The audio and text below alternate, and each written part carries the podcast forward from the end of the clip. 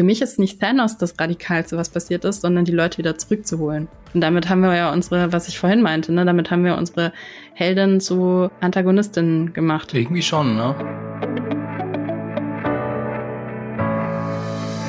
Hallo und herzlich willkommen zum Podcast Die Quadrataugen powered by Vodafone. In der Dramaturgie heißt es ja, je größer die Herausforderung für den oder die Heldin, desto besser. Das gilt für Fantasy, Kriminal- oder Abenteuerfilme und ganz besonders für Filme über Superheldinnen. Wenn uns ein Superheldenfilm gut gefällt, dann liegt das oft an den Antagonisten, den Fieslingen. Gerade Marvel hat hier ja einige tolle Figuren zu bieten und genau darüber rede ich heute mit Laura Samide. Hi. Hallo Fabian, ich bin so froh, dass du wieder da bist. es ist echt, es ist für mich ein absolut, äh, es ist so unerträglich, wenn ich moderieren muss, weil dann muss ich ja den Plan haben, den Masterplan in der Hinterhand und muss durch dieses Gespräch leiten. Und das ist nicht meine Stärke. Ja, das, äh, ich, ich kann das verstehen. Da kann man sich dann so auf, auf die Diskussion konzentrieren, ne? Und muss nicht die Themen im Hinterkopf haben. Das ist bestimmt schön. Mm, ja, das ist, das ähm, ist wunderschön. ja. Also ich bin übrigens Fabian Douglas. Ihr habt mich bestimmt schon mal hier gehört. Und heute geht's eben um die Fieslinge von Marvel. Da würde ich mal ganz zu Beginn fragen, was ist denn ganz allgemein dein Lieblingsbösewicht oder deine Lieblingsbösewichtin? Bei Marvel. ja. Ganz allgemein. Ganz allgemein. Nein, nein, nein, nein, nein, nein. Du hast mir vorher hm. gesagt, ich soll Marvel sagen. Jetzt habe ich. Das habe ich nie gesagt. Du nicht? Okay. Dann ich verweigere okay. die Aussage, gut, aber du, du darfst doch trotzdem gerne den sagen, den du mir vorhin schon genannt hast. Also ganz, ganz, ganz allgemein sage ich Nurse Ratchet in einer Flug über das Kuckucksnest. Und äh, speziell auf Marvel ist es definitiv Loki. Keine, keine Frage. Kannst du ohne besonders viel zu vorwegzunehmen sagen, warum? Bei, bei Ratchet jetzt oder bei Loki? bei Loki. ähm, ja, kann ich. Ähm, ich mag seine, seinen Humor einfach sehr gerne. Also es ist immer so ein bisschen, der hat, der hat so einen Plan, der hat einen bösen Plan dann und dann funktioniert er nicht richtig, aber dann ist er halt nicht so, nein, sondern ist er so, naja, ich hab's versucht. Gibt nicht so viele Bösewichte mit Humor, ne? Ja. Das ist äh, tatsächlich eher selten. Da sticht er natürlich deutlich heraus. Mein Lieblingsbösewicht ist auch eher nicht so der, der humorvolle. Ich äh, bin nämlich ein absoluter Darth Vader-Fan. Äh, das ist mein absoluter Lieblingsbösewicht, der mich schwer beeindruckt hat, als ich die Star Wars-Filme zum ersten Mal gesehen hat. Und das, obwohl er in der originalen Trilogie nur für insgesamt 34 Minuten zu sehen ist. In äh, Das Imperium schlägt zurück ist er so ungefähr elf Minuten zu sehen. Aber in diesen elf Minuten, Halleluja, was für einen Auftritt äh, der Inbegriff der Coolness, der Inbegriff der, des, des Bösen richtig, richtig cool.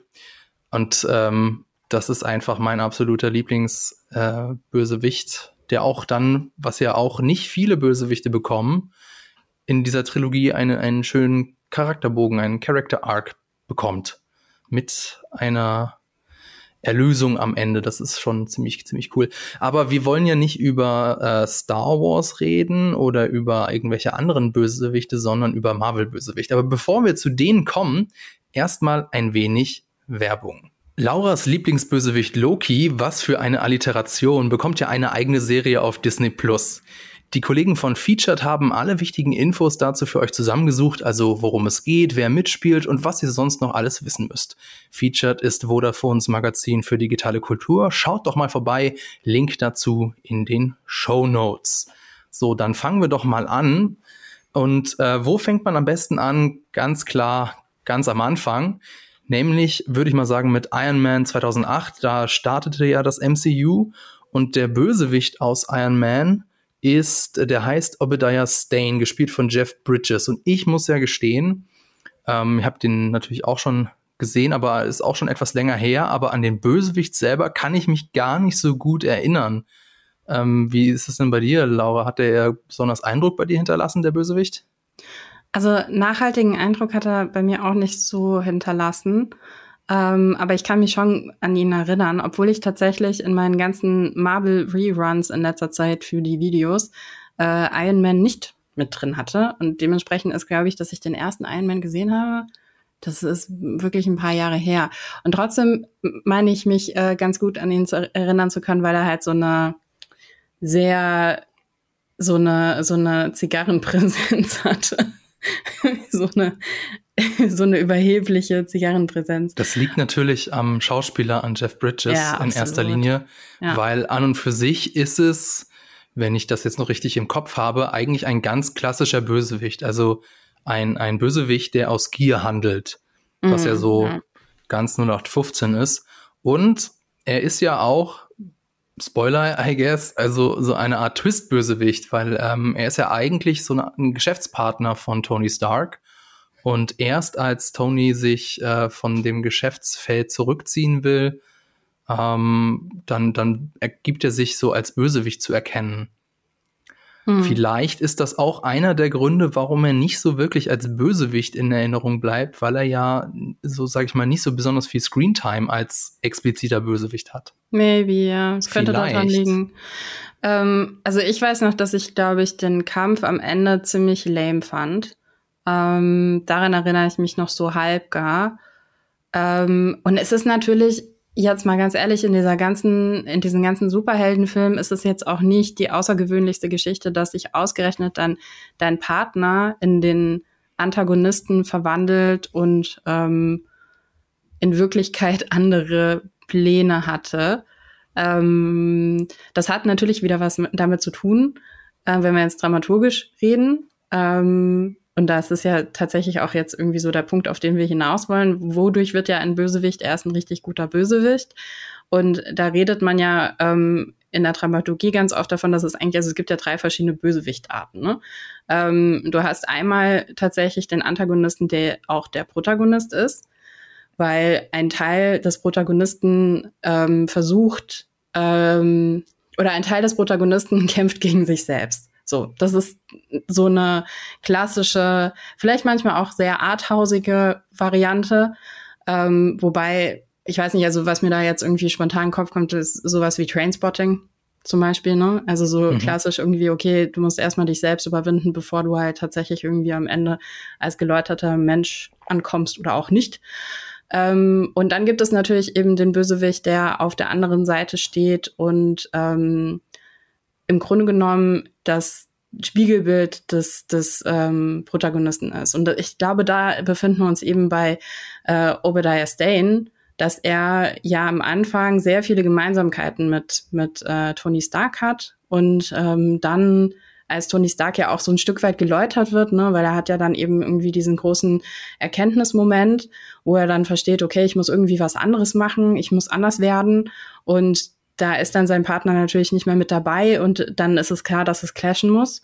Und Darth Vader zum Beispiel, finde ich ganz spannend, ist natürlich nochmal eine dritte Variante, weil Darth Vader als, als sich, ähm, als, als Person ist natürlich erstmal ein Bösewicht, aber in dieser ganzen Star Wars, ähm, in dem Star Wars-Universum steht er ja für ein System. Also genau. eigentlich der richtige Antagonist in Star Wars ist ja wirklich das System hinter Darth Vader und er ist einfach nur die Personifikation. Also das, das Imperium beziehungsweise die dunkle Seite der Macht. Genau. Und das vereint Darth Vader tatsächlich ähm, in, in eine einzige Person so ein bisschen der philosophische Konflikt und auch der, der externe Konflikt ja sowieso, aber auch ähm, der interne Konflikt, zumindestens wenn man sich jetzt mal die Figur Luke Skywalker anguckt. Aber wir wollen ja jetzt nicht äh, über Star Wars weiter reden, sondern über, über Marvel. Und ähm, also ganz, wenn man so das mal anschaut, ist eigentlich Obadiah Stane gar nicht so der, der schlechteste Bösewicht. Also da gibt's deutlich ähm, blassere Bösewichte in der Geschichte des MCU. An und für sich, hast du das ja auch schon erzählt mit dem, mit der Struktur, mit der Dramaturgie, ist das ja eigentlich schon ganz ordentlich. Also er ist ähm, äh, beide Figuren, also Antagonist und Protagonist, äh, die durch ihre gegensätzliche Philosophie, beziehungsweise dadurch, dass sich eben Tony Stark äh, im Laufe des Films wandelt und Obadiah Stane sich diesem Wandel ähm, widersetzt, beziehungsweise eben diesen Wandel nicht hat. Dadurch sind beide auf Kollisionskurs und das ist ja eigentlich ähm, eine coole Sache. Also wenn jetzt irgendwie die äh, Antagonist und Protagonist nicht am Ende gegeneinander kämpfen, weil der Drehbuchschreiber das so will, sondern weil die Geschichte das quasi erzwingt, das ist ja schon so, wie wir das haben wollen als Zuschauende. Dass, äh, dass das auch irgendwie dann am Ende Sinn ergibt und dann tatsächlich auch spannend wird. Also ähm, er ist ein klassischer Bösewicht, aber ich würde sagen, er ist tatsächlich bei weitem nicht äh, der, der schwächste oder der, der langweiligste Bösewicht. Da gibt es noch andere, zu denen wir vielleicht noch zu sprechen kommen. Aber ähm, ich habe jetzt so ähm, in unserem Vorgespräch diesen Anfangspart so ein bisschen überschrieben mit, was macht denn einen guten Bösewichten aus? Und da ist Obadiah Stane vielleicht noch nicht der beste äh, Bösewicht, den, den Marvel zu bieten hat. Denn wenn man sich jetzt die Filme so chronologisch anguckt, dann kommt ja schon mit 2011 mit Thor, dann bekommen wir ja schon Loki, gespielt von Tom Hiddleston. Und da kommen wir ja schon zu deinem Lieblingsbösewicht, der dann ja spätestens mit 2012 mit Avengers eben zum tatsächlichen richtigen Antagonisten auch ein, äh, ganz durchgängig von einem Film wird. Ähm, bei ihm ist es ja auch so, also er ist so der, der Gegensatz zum, zum Helden, zu, zu Thor. Oder und ähm, wie würdest du denn, äh, sein, also in welchem Film gefällt dir denn am besten, der Loki? Oh, ich glaube, ich finde, finde den grundsätzlich in jedem Film gut. Und ich meine, manchmal hat er halt mehr Screentime, manchmal hat er weniger Screentime. Ich glaube, ähm, das meiste Futter hat der Schauspieler tatsächlich bekommen in Thor Ragnarok, ähm, weil es da ja auch eben um seine, um seine Wandlung geht. Ich glaube aber tatsächlich, dass ich wahrscheinlich ähm, der zweite Thor-Film, der absolut nicht mein Lieblingsfilm ist, ne?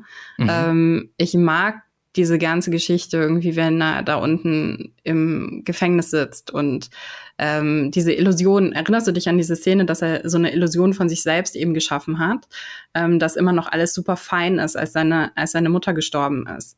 Ähm, das ist übrigens, by the way, ne, äh, Thor 2, ähm, finde ich den lamesten Bösewicht im Marvel-Universum. Malekith, der Schwarzelf, ja. der schwarze Elf, ja. der Verfluchte der ja immerhin, der ja immerhin die, die Mutter umbringt von beiden. Ne? Also ein Riesen, also eine Riesensache und trotzdem bleibt er so blass. Aber äh, genau, Loki sitzt unten im Gefängnis und gibt weiter die Illusion vor, dass alles okay ist und dass er einfach nur da drin steht. Ähm, und äh, dann kommt eben Thor und sagt irgendwie, hey, du musst mir nichts vormachen. Und dann sieht man, wie er wirklich aussieht, ne? dass er da irgendwie komplett gewütet hat, dass er irgendwie die ganzen Tische, ähm, Stühle umgeschmissen hat, ähm, dass er, ich glaube, ich, wenn ich mich richtig erinnere, dass er sich dabei auch verletzt hat, dass er irgendwie geblutet hat. Ähm, auf jeden Fall, also das absolute Gegenteil. Er ist einfach nur noch ein Häufchen, ein Häufchen Elend und lehnt da hinten oder sitzt da hinten an der Wand. Und das erzählt so wahnsinnig schön viel, sehr visuell von ihm. Ähm, und das war, glaube ich, so einer der Momente, wo ich auch noch mal so dachte, ah, okay, da ist ja echt auch noch mal wieder eine neue Seite von ihm. Und das fand ich schön. Er ist auf jeden Fall eine komplexere Figur als äh, eben der Bösewicht aus Iron Man.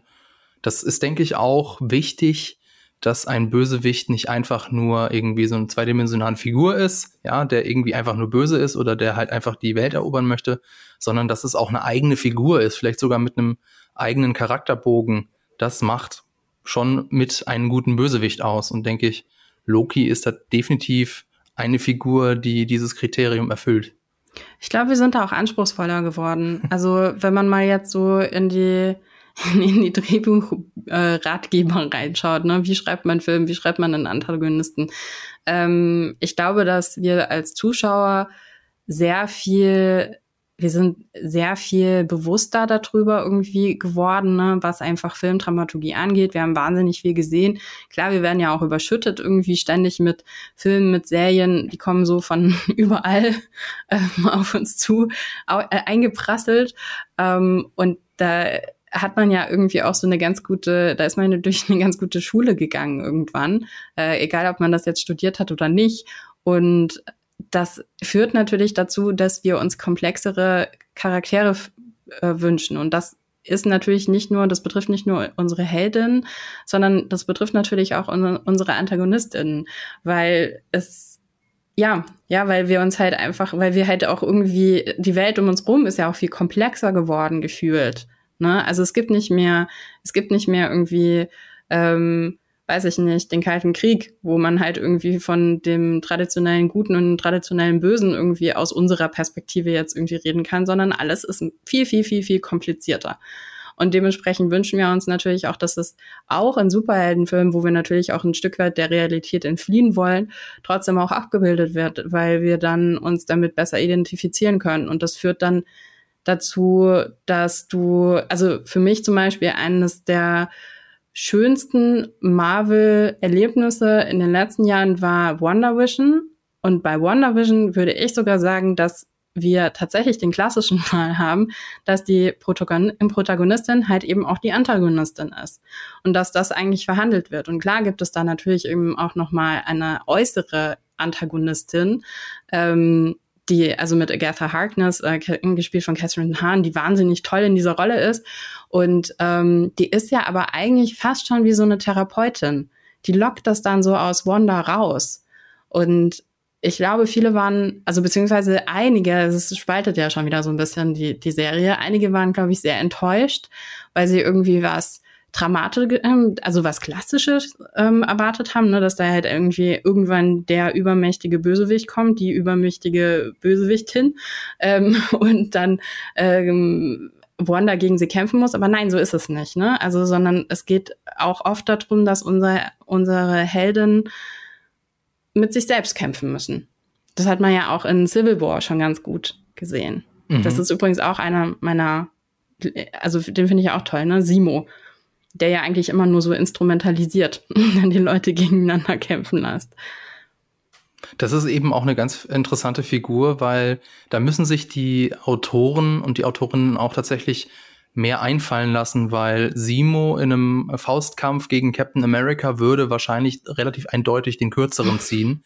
Mhm. Dementsprechend äh, muss das Skript sich eben mehr einfallen lassen, dass, äh, dass er mehr im Hintergrund die Fäden zieht, dass, es, dass er einen besseren, größeren Plan hat, als einfach nur, äh, wo es dann einfach nur auf einen ganz stinknormalen Faustkampf äh, raus hinausläuft.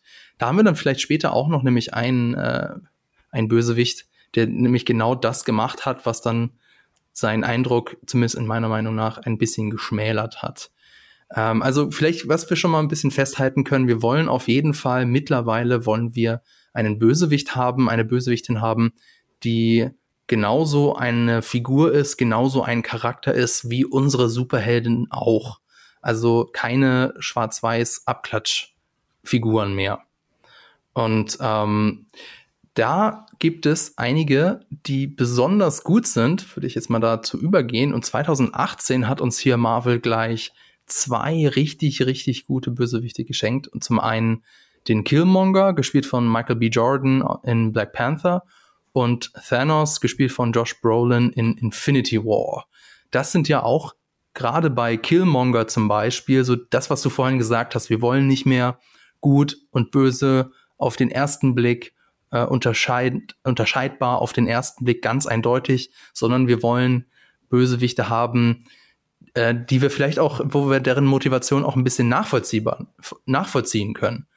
Äh, Gerade Killmonger ist ja jemand, da sprechen wir dann später bestimmt noch mal tiefer drüber, der ähm, dessen Kampf, also er will ja mit den Waffen von Wakanda die unterdrückten People of Color der Welt bewaffnen, damit sie sich dann, sie sich dann gegen das System, das rassistische System erheben können.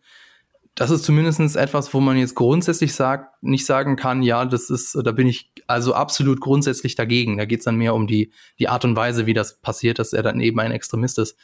Ähm, würdest, also wie, wie gefällt dir denn Killmonger? Ist das so eine Figur? Ist das so ein Bösewicht, äh, wie du ihn dir wünschst, der, der ausdifferenziert ist, der Graustufen hat? Mhm. Auf jeden Fall. Ähm, also wenn jetzt komme ich wieder zur, zur Dramaturgie. Wenn man ein ähm, Bösewicht schreibt, dann heißt es ja oft, denk mal darüber nach, was die größten Schwächen deines äh, Protagonisten sind. Und das sind dann die Stärken von deinem Antagonisten. Ähm, also eigentlich ein Spiegelbild, ne? Also und Kannst du da ein Beispiel nennen? Ähm, wie meinst du jetzt bei dem? So allgemein, so für, für einen Bösewicht, der das Spiegelbild ist vom, vom Protagonisten. Naja, Killmonger ist im Grunde ein Spiegelbild von T'Challa, weil wir von jemanden sprechen, der im Grunde genommen, also die sind sich ja wahnsinnig ähnlich eigentlich, ne? Also die, die wären in der, in einer perfekten Welt, wenn es die Vorgeschichte nicht gegeben hätte, wären die als Cousins beziehungsweise wie Brüder aufgewachsen. Also sind eigentlich haben einen ähnlichen Hintergrund. So. Ähm, und jetzt hat aber eben die Geschichte dazu geführt, dass sie zwei komplett unterschiedliche Wege gegangen sind. Und das hat beides Mal aber mit ihren Vätern zu tun, weil die Väter ihnen eigentlich was vorgegeben haben. Und jetzt haben wir auf der einen Seite ähm, unseren Black Panther, der im Grunde genommen da ja auch so eine Erbschuld bekommt, ne, weil ja sein Vater eben seinen Bruder umgebracht hat es ist jetzt im Spoiler, Spoiler. halt, ne? also, ich glaube, Spoiler sind inbegriffen in diesem ja. Podcast. ähm, und äh, auf der anderen Seite hast du aber eben Eric, der im Grunde genommen ja da ähm, eigentlich die moralische Überhand hat. Ne? Also der kann völlig zu Recht nach Wakanda kommen und sagen, hey, ich habe eigentlich auch Anrecht auf den Thron und dadurch, dass dein Vater das gemacht hat und das verschwiegen hat, habe ich sogar noch die, die moralische Überhand und eigentlich habe ich noch mehr Anrecht darauf. Und das, das ist das, was ich meine, wenn du dann halt irgendwie so von, von Spiegelbildern redest, ne? von, von Eigenschaften, die ähm, ähnlich sind und die sich so ein bisschen ergänzen. Ähm, und dementsprechend finde ich, dass, ähm, dass Eric halt einfach eine wahnsinnig interessante Figur ist. Und ich glaube, wir müssen uns aber auch alle nichts vormachen. Wir, wir lernen ihn ja relativ schnell schon als jemanden kennen, der sehr extrem der über Leichen ist. geht der geht über Leichen, auf jeden Fall. Ich meine, komm, sein kompletter Körper ist, ähm, ist tätowiert mit, mit, ähm, mit kleinen äh, Zeichen dafür. Ja, also für, dass er halt eben die, die Leute umgebracht hat. Und, ähm, und nichtsdestotrotz haben wir eine Sympathie für ihn, weil er halt eigentlich auf dieser, auf dieser moralischen Skala wir verstehen das. Wir können das nachvollziehen, wo er herkommt. Wir können auf eine gewisse Art und Weise kann man eventuell das sogar dann entschuldigen erstmal, weil man sagt, ja, okay, der hatte aber auch echt eine taffe Kindheit. ne? Und dann ist er auch noch ins Militär und so und dann haben die da was mit ihm gemacht und ja, krass. Und das ist, das ist ja trotzdem, und ich finde, das macht einen starken, einen starken Bösewicht dann halt einfach raus, wenn du halt noch so lange irgendwie bei ihm bist und noch so lange sagen kannst, ha, interessant. Ähm, und wenn er den, den, ähm, den Protagonisten, in dem Fall unseren König, ja tatsächlich richtig herausfordert. Ich meine, die Frage ist ja auch, warum, warum verliert er denn den Kampf? Der verliert ja den Kampf, weil er persönlich angegriffen ist. Der hat ja, der zweifelt, in, er zweifelt selbst, T'Challa zweifelt daran, ob er wirklich der rechtmäßige König ist. Und deshalb verliert er den Kampf. Mhm. Dramaturgisch ist ähm, Black Panther auf jeden Fall richtig, richtig gut. Ich habe mir den äh, gestern erst nochmal, also in Ausschnitten angeguckt. Und äh, genau, wie du es auch schön gesagt hast, ist mit den, mit den ähm, Gegenbeispielen, mit den, mit den Gegenteilen, sie kommen eigentlich beide aus ähnlichen Verhältnissen oder hätten zumindest das Zeug dazu, aber dann wachsen sie eben dann komplett anders auf, was ja auch dann dazu führt, dass sie ein komplett anderes, ich sag mal, Mindset haben. Ähm, aber bei Killmonger ist mir dann auch schon, schon während das ersten Mal, dass ich, das, dass ich den Film das erste Mal geguckt habe, ist mir irgendwie aufgefallen, so, also er ist mir schon fast zu sympathisch, beziehungsweise mir fehlt, dass der ähm, Held, also T'Challa in diesem Fall, ihm auch mal ideologisch Kontra gibt. Das hat mir, das hat mir tatsächlich in Black Panther ein wenig gefehlt. Ich habe ihn jetzt noch mal angeguckt da ist mir natürlich dann aufgefallen, dass zwar T'Challa jetzt nichts Essentielles gegen Killmongers Argumente sagt, aber äh, Nakia sagt was gegen, gegen seine Argumente, zumindest indirekt. Also der Film äh, bezieht da schon Stellung. Mir wäre das aber tatsächlich, ähm, ich hätte es cooler gefunden, wenn tatsächlich auch der Held des Filmes dann tatsächlich was dagegen sagt und nicht das so durch Proxy, durch seine Ex-Freundin passiert. Mhm. Ähm, ich würde gern mal auf das Bane-Problem zu sprechen kommen. Das ist nämlich so ein bisschen so der Anlass dieser Folge gewesen. Ich habe da einen Artikel gelesen von Film School Rejects, Defining the Bane Problem in The Falcon and the Winter Soldier. Den Artikel verlinke ich auch euch unten in der äh, Beschreibung. Und äh, da geht es eben um dieses sogenannte Bane-Problem. Bane benannt nach dem Bösewicht aus The Dark Knight Rises. Und ich, Wir gehen mal ganz ähm, kurz zu DC rüber. Ja, aber es ist universell. Also das Bane-Problem kann man auch natürlich auf Marvel-Bösewichte anwenden. Was ist damit gemeint? Also mit dem Bane-Problem ist eine Situation gemeint, in der der Bösewicht in ideologischen Konflikten mit dem Held wiederholt scheinbar Recht hat oder zumindest so dargestellt wird, als sei er im Recht, bis der Bösewicht etwas so Abscheuliches tut, mit dem er oder sie sich als ideologisch korrupt erweist. Jetzt zum Beispiel im ähm, Fall von Killmonger haben wir eigentlich schon relativ bald, äh, dass, dass er zum Beispiel seine Freundin erschießt, einfach ähm, weil sie ihm quasi indirekt im Weg steht. Ähm, allerdings die eigentliche ideologische Frage, also wer jetzt tatsächlich Recht hat, bleibt ungelöst oder wird dadurch überwunden, indem sich beide Antagonist und Protagonist auf die Fresse hauen. Das macht das Bane-Problem ein bisschen frustrierend, weil eben Helden, Heldinnen meistens nur Menschenleben retten, aber keine Probleme lösen. Also die, die Probleme, die unter, unter dem ganzen Film liegen, die systemischen Probleme, die werden nicht angegangen. Wahrscheinlich auch deswegen, weil das cinematisch nicht besonders gut ist. Und ich ähm, finde, es ist so ein bisschen so die Limitierung des Superhelden-Genres. Ja? Also der Antagonist, der muss meistens körperlich überwunden werden, was natürlich auch ähm, die, die Geschichte oder die Geschichte ein bisschen einschränkt, die Geschichten, die erzählt werden können, ein bisschen einschränkt. Und wenn man das jetzt mal, dieses äh, Bane-Problem auf Killmonger überstülpt, dann haben wir ja hier genau das Gleiche. Also wir haben eigentlich einen, einen ideologisch aufgeladenen Antagonisten, bei dem wir auch sagen, so ja, okay, gehe ich mit. Ist eigentlich im Prinzip ist es verständlich, wo du herkommst, ist verständlich, was du möchtest. Ähm, aber eben, dass er tatsächlich unseren König umbringt, das ist, denke ich mal, soll der, der abscheuliche Akt sein. Äh, dadurch hast du gezeigt, dass du ideologisch korrupt bist, dass, äh, dass du nicht der, der tatsächlich auch der Protagonist sein kannst. Aber der, ähm, das ist das, was ich vorhin meinte, der, der Konflikt, der dem Ganzen eigentlich zugrunde liegt, ähm, also sollte man den People of Color der Welt Waffen geben, damit sie das rassistische System gewaltsam überwinden können, sollte man das tun, ja oder nein? Das ist nicht die ideologische Frage oder die philosophische Frage des Films. Das wird nicht thematisiert, zumindest nicht so, wie ich mich daran erinnere. Es geht einfach dann letztlich darum, ähm, also warum setzt sich T'Challas Ideologie am Ende durch? Nicht, weil sie die besseren Argumente hat, sondern weil ihr Vorkämpfer, T'Challa, im Faustkampf gewonnen hat. Und das finde ich, also es ist mir natürlich klar, dass das Superhelden-Genre funktioniert so, dass am Ende geht es nicht darum, wer, wer ist in einem Debattierwettbewerb der Beste, sondern wer ist der coolste Superheld, schon klar. Aber ähm, so intellektuell ist es schon ein bisschen unterfordernd. Und es gibt natürlich ganz selten auch mal Gegenbeispiele, also zum Beispiel bei Wonder Woman 1984. Da ähm, gewinnt Wonder Woman am Ende gegen Maxwell Lord nicht dadurch, dass sie ihn irgendwie gegen die Wand knallt, sondern dass sie an sein menschliches Ich appelliert und ihn dadurch überwindet. Ähm, wir haben natürlich da im Vorfeld schon drüber geredet, äh, dass, dass, dass dieses Bane-Problem so ein bisschen auch mein Problem mit vielen, ähm, vielen Marvel- Filmbösewichten ist, dass ich der Meinung bin, dass Marvel hier so ein bisschen feige ist und sich aus diesem ganzen ideologischen Minenfeld etwas zurückzieht.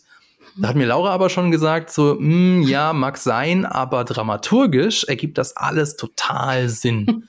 also, was ist denn, was ist denn so deine Meinung zu diesem sogenannten Bane-Problem? Also, ich kann das, ich glaube übrigens, der ist der Punkt, wo, wo ähm, Killmonger oder auch Bane sich ähm, verraten als die wahren Bösewichte kommt ein bisschen später. Also weil der Kampf gegen T'Challa, wo er ihn dann eben über die ähm, Klippe wirft, das ist ja eigentlich Teil dieses Kampfes und das ist Tradition und dementsprechend ist das ist nicht. Ist es wirklich Tradition, dass die sich umbringen? Ja. Weil ich meine, wir sehen ja davor auch schon den Kampf T'Challa ja. gegen, ich habe seinen Namen vergessen, mhm. und er bringt ihn nicht um, sondern ja, gut, er besiegt er, ihn und gibt ihm dann die Hand. Nein, nein, aber er gibt auf. Also er, er, ähm, wie heißt Yield auf Deutsch? Ja, aufgeben, also aufgeben. niederknien. Ja. Naja, genau. Also er, er ist ja tatsächlich, ähm, er hätte ihn umbringen müssen. Ähm, das ist die Tradition, dass wenn du den König herausforderst oder wenn du denjenigen herausforderst, der ähm, quasi jetzt ähm, von den anderen ähm, äh, Chefs als äh, Tribe-Führer irgendwie anerkannt ist, dann, äh, wenn du ihn herausforderst, dann musst du ihn besiegen und dann musst du ihn umbringen. Ähm, das ist scheinbar die Tradition, so wie sie uns da irgendwie erklärt wird und ähm, und äh, in dem Moment, du kannst aber eben offensichtlich auch aufgeben und sagen, okay, ich ähm, gebe auf und werde nie wieder dein Anrecht auf den Thron in Frage stellen. Und das funktioniert dann eben auch. Aber das ist ja auch nicht unbedingt, also das muss Killmonger ja nicht machen, ne? Der muss sich ja nicht da dann, ähm, der muss sich ja nicht als ehrenwerter Sieger etablieren, wenn er genauso gut sagen kann, nee, ich bring den jetzt um, weil ich meine, wir wissen auch auf der anderen Seite, also ich kann's, ich kann's ich kann das noch nachvollziehen, weil ich dann noch denke, naja gut, es macht aus seiner Perspektive Sinn, dass er sich seines äh, seiner Konkurrenz komplett entledigt, weil du weißt ja nicht irgendwie, was der dann irgendwie im Geheimen dann mit seinen ganzen Leuten irgendwie noch planen könnte. Also lieber schnell mal über die Klippe werfen. Okay, ich aber glaub, was ist denn dann der abscheuliche Akt für dich? Naja, der abscheuliche Akt ist tatsächlich, ähm, und da bewegen wir uns jetzt nämlich in einer interessanten ähm, Grundsatzdiskussion. Ähm, er ist, da, da geht es tatsächlich darum, soll Wakanda einerseits die Grundsatzdiskussion, die sie ja schon vorher führen, die ähm, Nakia und T'Challa schon führen, soll Wakanda den Menschen da draußen helfen mit ihrer ganzen Technologie? Sollen sie sich ähm, offenbaren? Sollen sie wirklich irgendwie der Welt draußen zeigen, was für eine Superpower sie sind?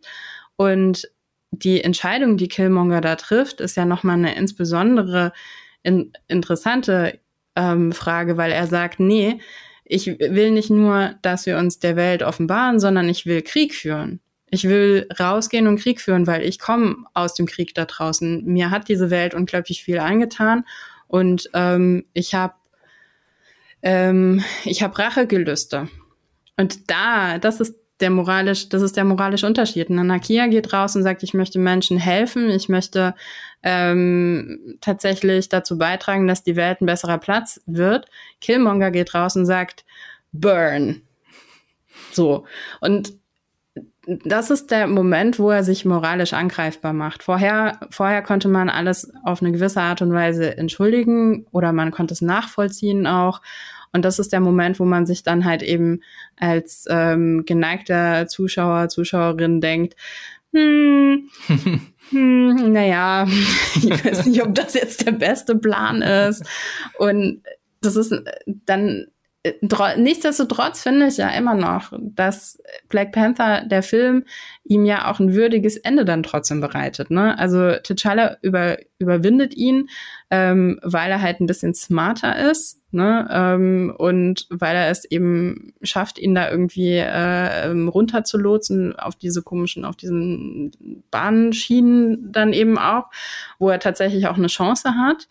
Und ähm, genau, und das ist dann halt eben so der, der Moment, wo er dann halt eben beweist, okay, er ist der wahre König und er ist der wahre Held in dem Fall.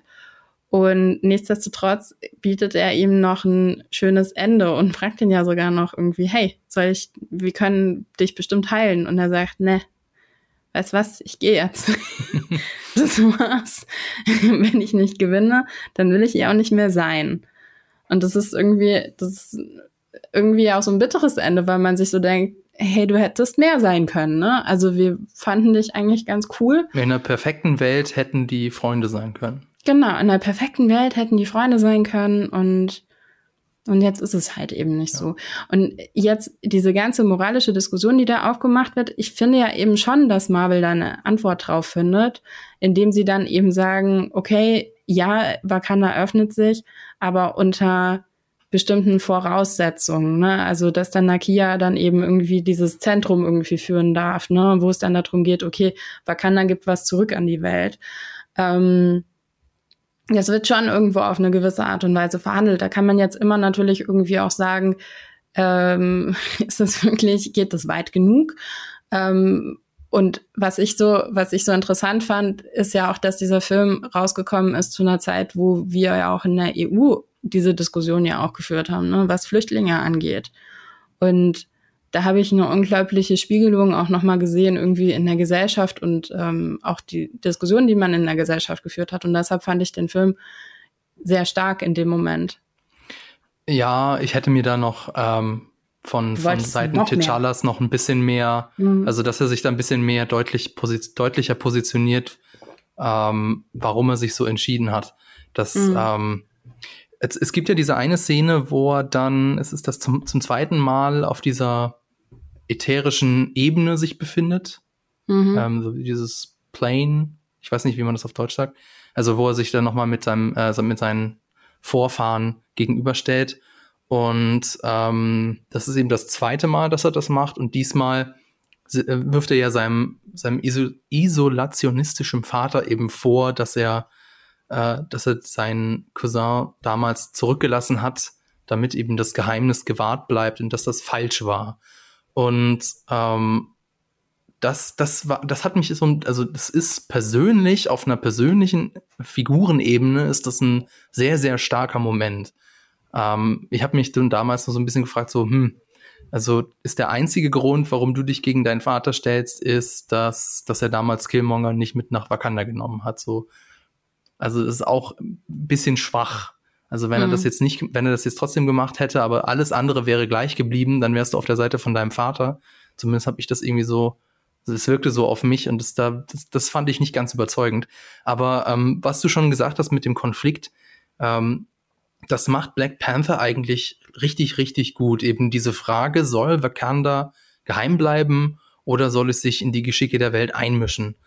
Und ähm, dieser Konflikt ist eben auch in diesen ganzen Figuren wird er eben deutlich. Und was ich, ich glaube, ich habe es vorhin angesprochen mit der innere Konflikt, der äußere Konflikt und der philosophische Konflikt.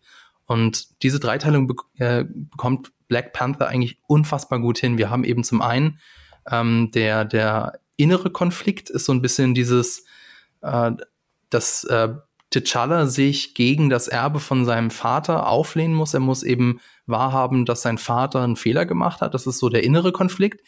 Der ist verbunden mit Killmonger, dann der externe Konflikt, also dass Killmonger den Thron haben möchte gegen ihn, ist auch wieder gegen ihn gerichtet. Und dann ist der philosophische Konflikt, dass ähm, die Frage eben soll Wakanda geheim bleiben oder nicht, ist auch wieder mit ihm verbunden. Also deswegen ist, denke ich, Killmonger auch so ein, so ein toller Antagonist, weil er auf allen Ebenen T'Challa angreift. Und deswegen ähm, es wirkt es eben so, so, so überzeugend, das Aufeinandertreffen der beiden, was ich also wirklich dramaturgisch richtig, richtig gut finde. Hm, ja. Ja. ja. Kann man so sagen, ne? Ja. Was ist denn hier mit Thanos? Der wird ja auch immer so gesagt als einer der besten Bösewichte der Filmgeschichte, zumindest der Superheldenfilmgeschichte. Ähm, bei ihm haben wir es ja auch wieder so, dass, ähm, also der ist ja, weiß ich, hast du die, die Comics hast du wahrscheinlich nicht gelesen, aber in den Comics ist es ja so, dass Thanos ähm, so auf einen, ja, Weltenvernichtungstrip geht, weil er im Prinzip äh, dem Tod, dem weiblichen Tod, weil er den beeindrucken möchte.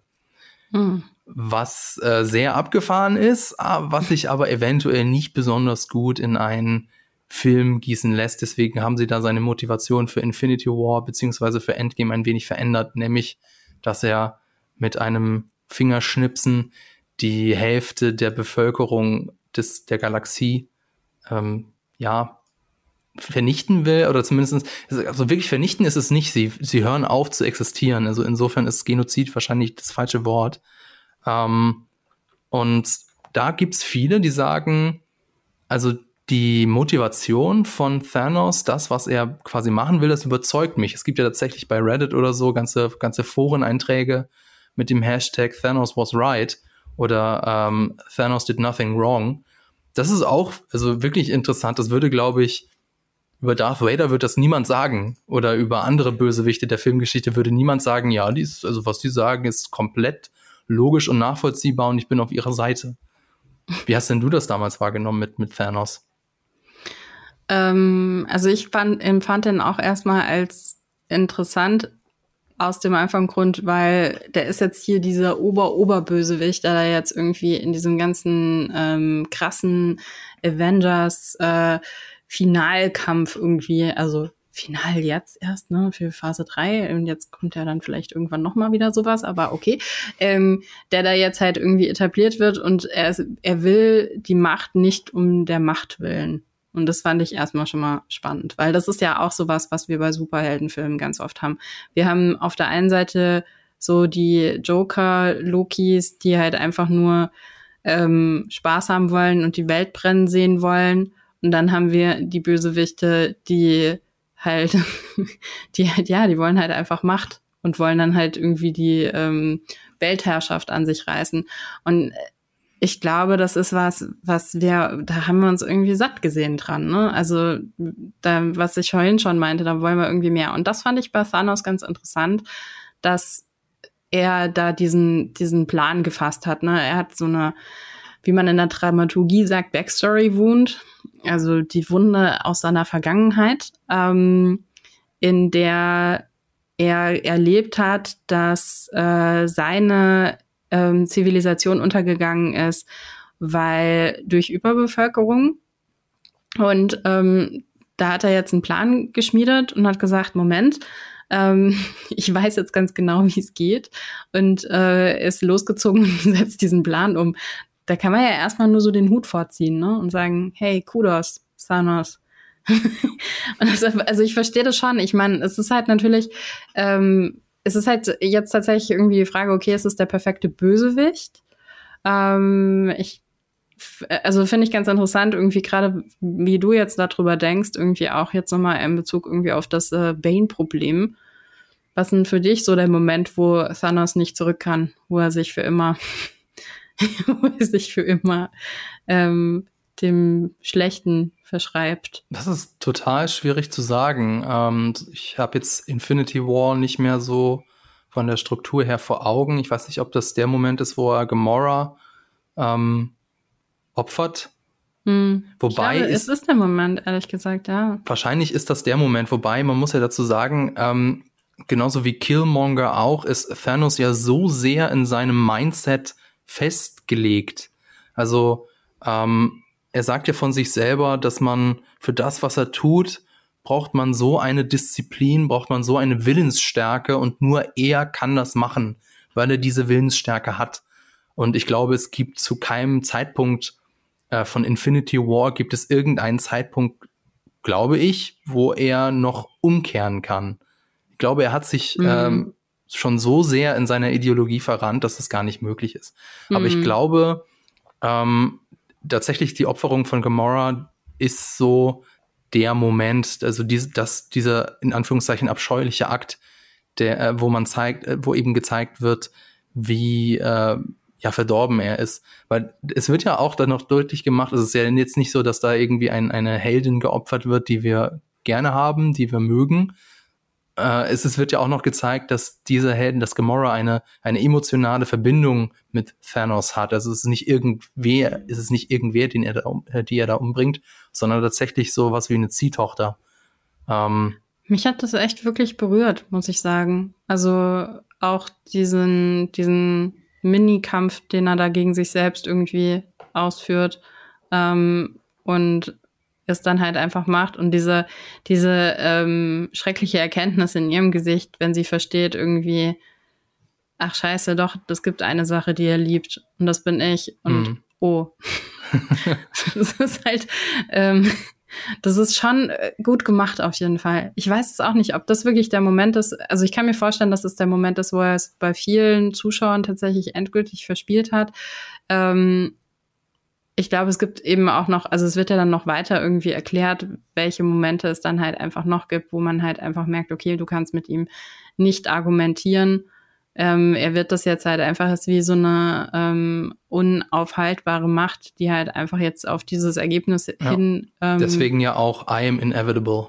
Ja, genau. Also dementsprechend bin mir gar nicht so sicher, ob es da jetzt den Bane-Moment tatsächlich nee. gibt. Vor allem, was ich nochmal zu, zu der Opferung von Gamora, ich, also klar kannst du da auf der einen Seite eben so sagen, so, du, du Schwein, aber ein bisschen Respekt Habe ich da auch. Also ich, Ja. ich nehme ihm, ich nehme ihm ab, dass, äh, dass Gamora für ihn wie eine Ziehtochter ist. Naja, Also- der, es ist ja der Beweis, dass er den Stein dafür bekommt. Ja, genau. Ja, Also das, das zeigt ja, wie sehr er sich diesem Ziel verschrieben hat. ja. Weil, also ich weiß nicht, ob wir das könnten an seiner Stelle. Also ich denke, ich, ich kann das nicht. Du bestimmt ja auch nicht. Einfach jemanden opfern, nur für deine Ideologie, wahrscheinlich eher nicht. Und äh, dass das wenn Thanos ich mit Marco da oben stehe. ne? oh je, gut, dass der nicht da ist. ähm, also ich könnte das definitiv nicht und dass, dass Thanos das trotzdem durchzieht, ähm, also nötigt mir ein bisschen Respekt ab, muss ich schon sagen. Also die Willensstärke muss man auch erstmal haben. ja, Ähm, ich meine, musst, man muss es ja natürlich auch mal immer anders äh, sich vorstellen, wie das andersherum wäre. Also wenn äh, jetzt ein, ein Superheld irgendwas opfern würde für die gute Sache, da würden wir ja auch sagen, du hast das Richtige gemacht, Respekt, dass du, dass du was geopfert hast, damit die, die Erde wieder gerettet wird oder was auch immer. Insofern ist es so, so eine, so eine verquere Art von Respekt, die ich dafür für Thanos auch tatsächlich habe. Was ich ja spannend finde, ist, wenn wir jetzt davon reden, ähm, dass ein ähm, Bösewicht ein Spiegel ist von unserem, von unserem Helden, von unserer Heldin. Ähm, das ist ja auf der anderen Seite haben wir da ja ein ganzes Konglomerat an äh, Menschen stehen. da gibt es ja nicht in dem Sinne ein Spiegelbild irgendwie per se, wo man jetzt sagen könnte, okay, das ist jetzt wirklich ähm, der Spiegel. Ist es dann wirklich Iron Man? Ähm, ist das das Spiegelbild von, von Thanos? Und vor allen Dingen, also, also ich verstehe schon, also es wird ja auf, andere, auf der anderen Seite auch nochmal richtig gut in Endgame gespiegelt, ne? Wenn dann eben Black Widow und Hawkeye da oben stehen und man genau das Gegenteil erlebt. Mhm. Also vorher hatte man eben äh, Thanos und Gamora und es ist relativ eindeutig, was eben jetzt passieren wird und Gamora ist die letzte, die es versteht. Ähm, und äh, dann haben wir auf einmal zwei Helden da oben stehen, äh, die sich darum prügeln, wer jetzt darunter springt. Ähm, das ist ja, das ist ja auch ein Spiegel. Aber die Frage ist tatsächlich, wer ist, wer ist so ein bisschen, also wer ist der Gegenpol? Sind das die kompletten Avengers oder ist es eine Person? Ich glaube, das ist so ähm, die Idee des, des Superhelden, weil äh, was, was machen Superhelden? Sie versuchen oder sie schaffen es, koste es, was es wolle, die Erde zu retten oder die Welt zu retten. Das ist doch so das, was wir von Superhelden erwarten, oder nicht? Und bei Thanos ist es genau andersrum. Also er, ähm, er, er, er rettet quasi auch so die, die ja, Menschheit kann man nicht sagen. Er rettet auch die Galaxis, indem er die, äh, den Weltuntergang herbeiführt. Hm. Das ist vielleicht so die, der Spiegel. Hm. Ich habe da jetzt selber auch gar keine, keine Antwort. Insofern finde ich das spannend, jetzt ja mal so ein bisschen drüber zu philosophieren, was, was denn da so der, das Gegenteil sein könnte. Ja. Ähm, Vor allen Dingen, was ich, was ich genau dazu auch noch ganz spannend finde, ist der, ähm, der Akt, dass sie die Leute zurückholen. Darüber haben wir nämlich auch im Podcast gesprochen von ähm, äh, Falcon und Winter Soldier, äh, Marco und ich.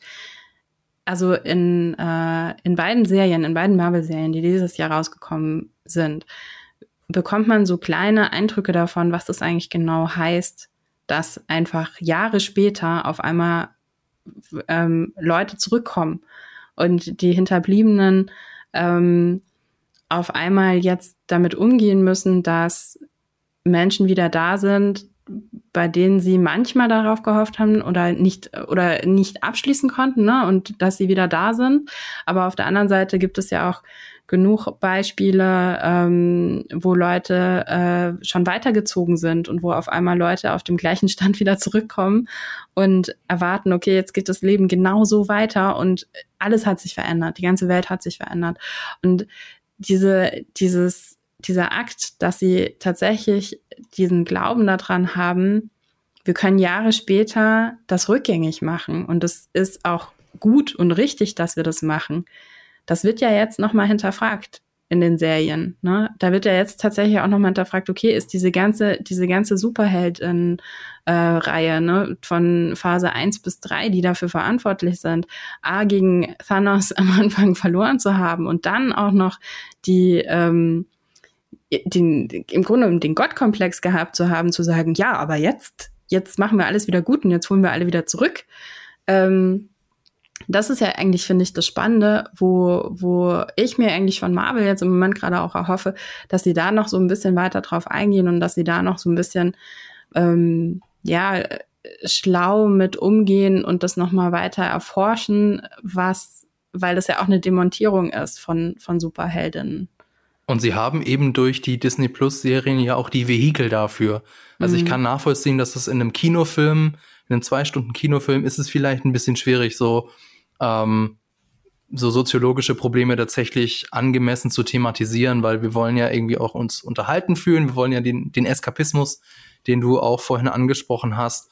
Und äh, so sozi sozialpolitische Thematiken sind da vielleicht nicht ganz so das Richtige. Aber sie haben ja eben Serien, in denen sie sich die Zeit nehmen können, äh, die ganzen Konsequenzen davon auch zu zeigen und dann vielleicht auch zu zeigen, wie man das überwinden kann oder, oder welche Probleme es gibt, das zu überwinden. Hm. Ne? Ja. Aber ja, was ich vorhin noch, aber was, ich wollte noch mal auf das Bane-Problem zurückkommen. Also ja.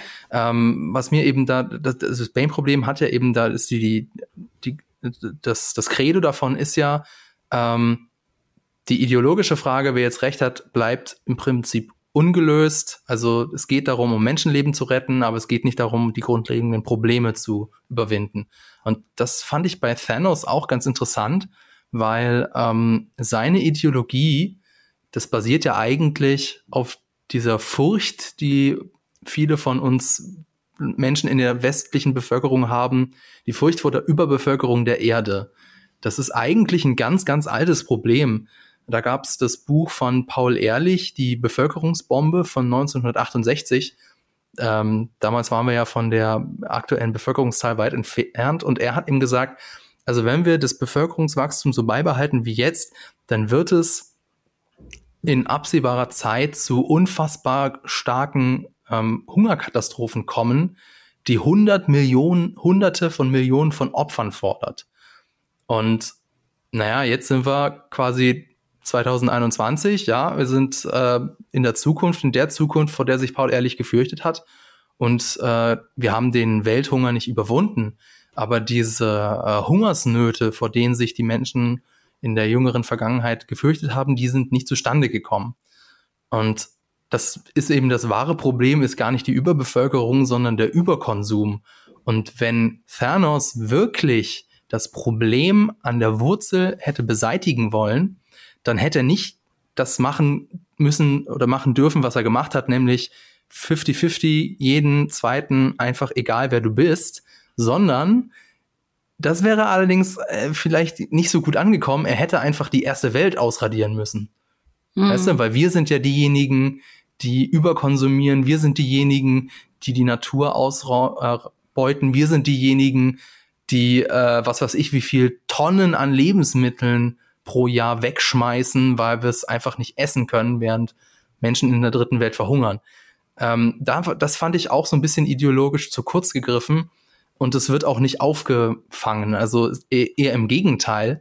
Wenn du dir jetzt äh, die eine Szene ganz am Anfang von Endgame noch, falls du die vor Augen hast, wo ähm, Captain America und Black Widow sich unterhalten, ganz am Anfang, ähm, da erwähnt Captain America, dass er auf seinem Weg über diese Brücke von New York, über den Hudson River, dass er da ein, äh, einige Wale gesehen hat, also dass sich die Natur tatsächlich erholt hat was ja im Prinzip Thanos recht gibt. Also sein Plan hat zumindestens was die Natur betrifft, ähm, sein Plan ist aufgegangen.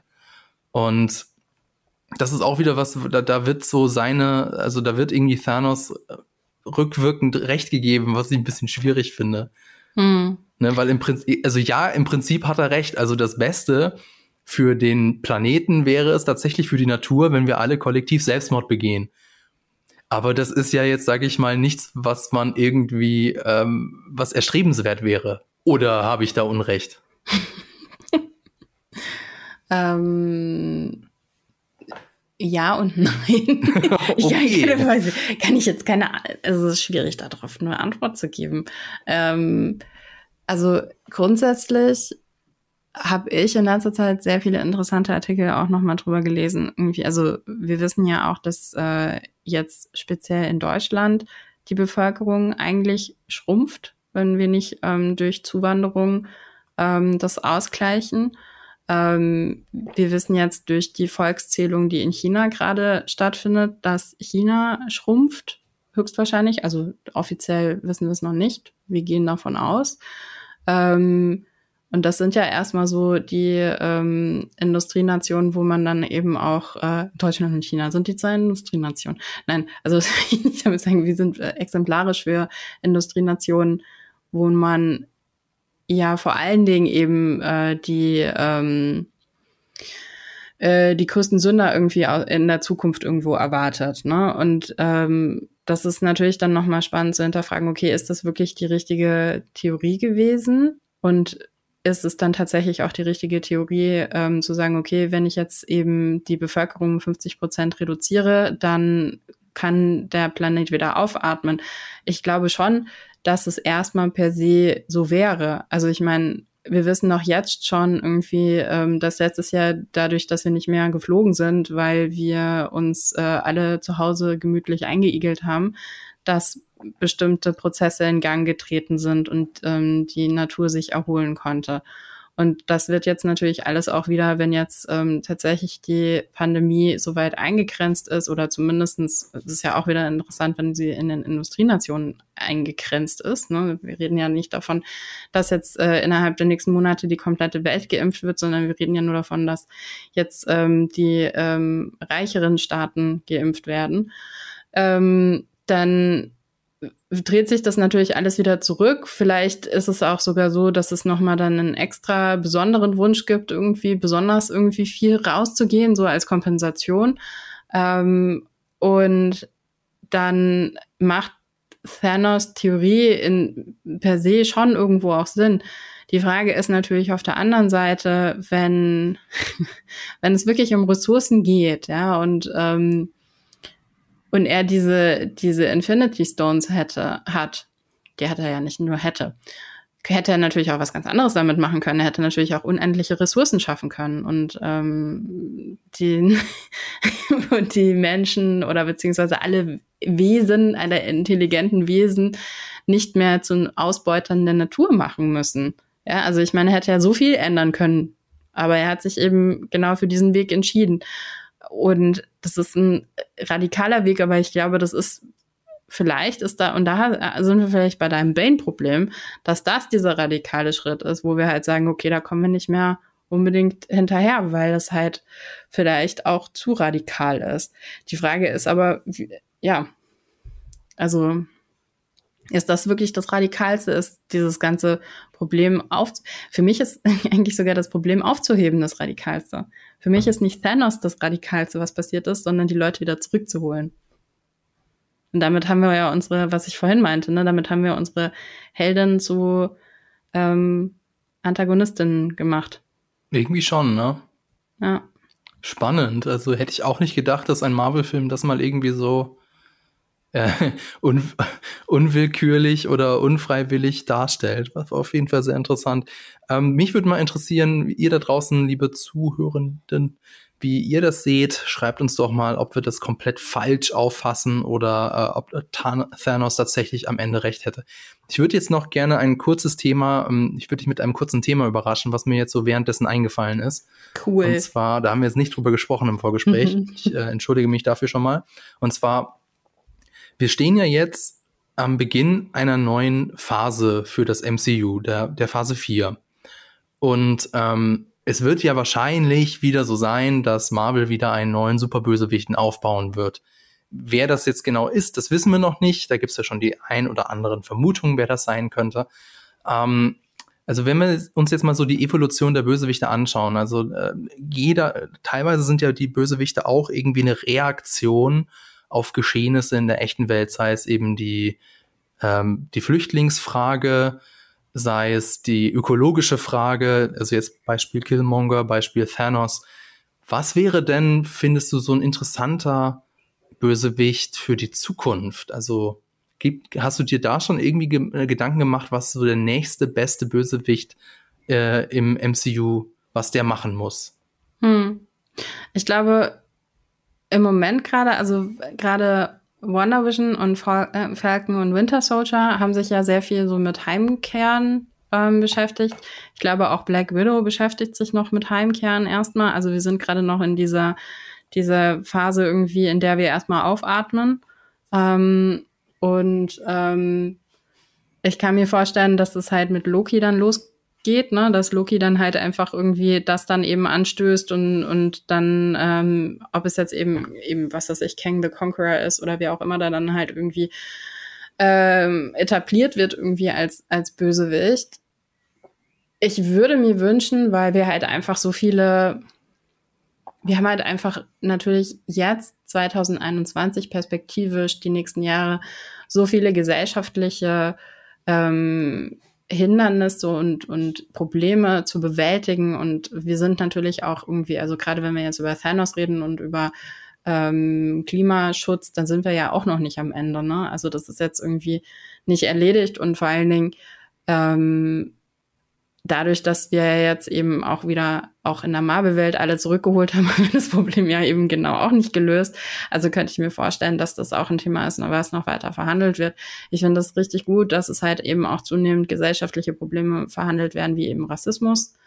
Ähm, ich finde das richtig gut, dass, ähm, dass Marvel sich jetzt auch mal so langsam Sachen traut, wie ähm, eine äh, Chloe Zhao ähm, auf dem Regiestuhl zu lassen und ähm, zu sagen irgendwie, okay, wir geben dieser Arthouse-Regisseurin ähm, die Möglichkeit, da komplett neue Wege vielleicht zu gehen. Also hoffe ich halt einfach, dass es halt einfach was, dass Eternals einfach was komplett anderes wird und was wird, wo wir danach sagen, wow, okay, das hat das Marvel-Universum nochmal extrem bereichert. Also so ein bisschen auch das, was wir, was wir bei DC teilweise gesehen haben, dass wir halt wirklich Filme außerhalb der Reihe gesehen haben, wo wir gedacht haben, ja, krass, das ist nochmal wirklich ein großer, ähm, ja, ein groß, große ähm, Schublade an, an Sachen, die da jetzt draufgeschmissen wird. Ich habe ein völlig falsches Bild gerade benutzt. Eine Schublade an Sachen, die irgendwo draufgeschmissen wird. es wird wie, wie normalerweise. Eine Schublade an Möglichkeiten, ja, die sich da geöffnet ja, hat. Ham, Hammer. Ach ey, sag, sagt man das? Nee, aber das sage ich jetzt. Eine Schubkarre, eine Schubkarre, die da drauf geschüttet wurde. Sagt man das? Eine Schippe, du kannst eine Schippe nochmal drauflegen, aber ne, jetzt, jetzt äh, begeben wir uns in die Untiefen der deutschen Redewendung. ähm, also auf jeden Fall ja, ich, ich sehe das genauso wie du. Ich bin sehr gespannt, ähm, gerade mit Eternals. Da wird ja wahrscheinlich Marvel so wieder mehr ins Kosmische, also das, was sie eigentlich schon mit, mit Guardians of the Galaxy angefangen haben, in die Richtung wird es ja jetzt mehr gehen, weil die Eternals haben ja solche Kräfte, solche, sie sind so mächtig, deutlich mächtiger als die äh, Avengers der ersten Generation auf jeden Fall. Und damit müssen ja dann wiederum auch die Bösewichte mächtiger werden.